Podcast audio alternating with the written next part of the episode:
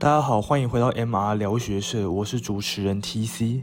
那今天想跟大家聊聊的是，就是国家考试、高普考以及特考英文的一些改制。那我所观察到的一些部分，好了。那先来说一下高普考。高普考应该各位有听过，就是高考、普考跟就是其实还有初等考，只是初等考就比较少人考这样子。那高考的话。就是只要是行政类科跟技术类科，基本上都会接触到的科目，因为它是放在共同科目里面。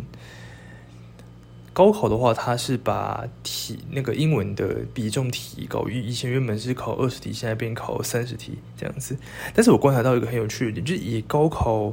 来说，他考的基本上都是单字，他文法有时候课后是会出，有时候不会。然后片语的话，他会出一些比较嗯艰涩的，就是看看考卷，但是大部分我观察到是一个这样的现象。这是高普考蛮有趣的点，因为他并没有把那个文法题单独拉一个大题出来考。然后阅读的话，就是一篇，然后也就是那标准的五题。但是因为其实他阅读测验的。出发我觉得都蛮固定，就是它题型是很固定，而且它顺序也是固定的，所以就以问法的方法问问法的这个角度来看，我觉得阅读测验蛮好抓抓题目的这样子。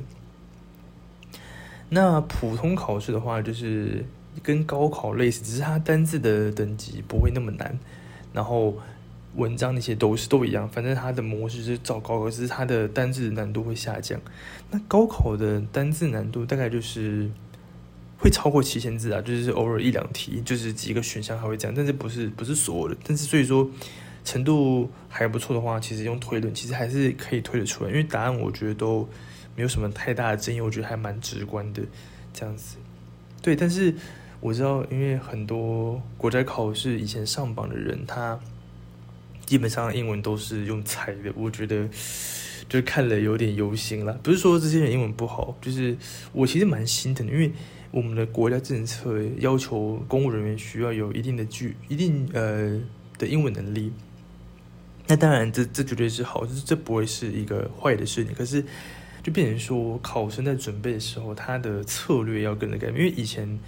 那个专业科目是十分，可是现在变成一个十四分，然后英文又占比占这么高，这样子，对吧？所以以前大家都是靠法学绪论跟宪法在拿分，然后英文就是一路猜嘛。我觉得我知道很多人其实是这样做的，然后现在就变成 那那只有二十分的题目，就只有那就所以四十分是起跳的题目，而且是要全对。可是法学绪论说真的，因为它的范围实在太大了，因为我其实有看过考卷，我没有真的下去写。可是我在看过考卷，有些真的是太细了，你知道吗？就是你准备，你大概也准备不到，就是你也不知道为什么还要出这一题，还是天外飞来一笔。那宪法的话，呃，基本上可以把握住，因为它的范围还算小，就是跟法序比的话，对吧？但是当然，宪法要考的很难也是可以的，就是真的是细到。我真的觉得有点夸张，那个人真的要把书念到很熟很熟，才有办法，就是选项都把它判断对。所以，我这边可以跟各位讲，就是，呃，国家考试的英文阅读测验要怎么解？就是其实阅读测验是这样子的，就是它不需要你把整个东西都看完，除非他问细节。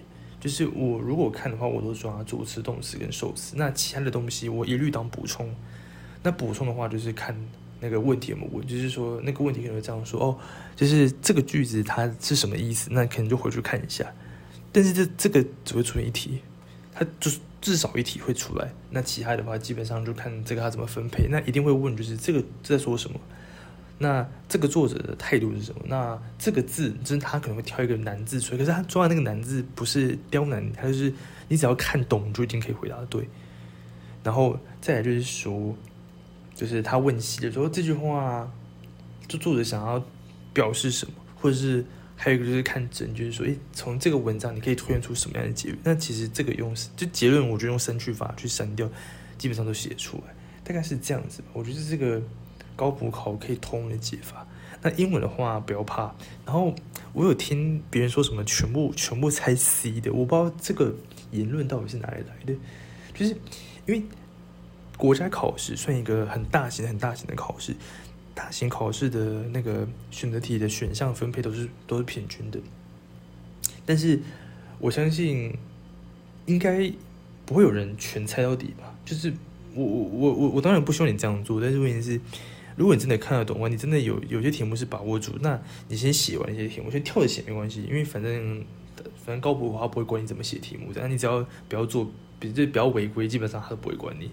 对，那你就是先把你会写写完，然后你看哪个选项出现最少，你就猜那个就好了。基本上不会会比你全部都猜那一样的的那个命中率还要高。对，不要不要真的猜 C，这好像是什么多义的多义的考法嘛？多义的最多答案也不是 C 啊，我我记得是这样子。因为那个说真的，那个答案是哪里，那个要看。出题人怎么去设定？对，所以我不太确定到底什么全部猜 C 这个讲法到底是哪里来的，我我真的不知道。那大概就这样吧，大概是就是高普考的一个英文的情况。那我是 TC，今天的分享就到这边。那如果任何问题的话，欢迎在底下留言，那我看到都会回复。那有一些问题想要问的比较细的话，我也会回复。那谢谢大家。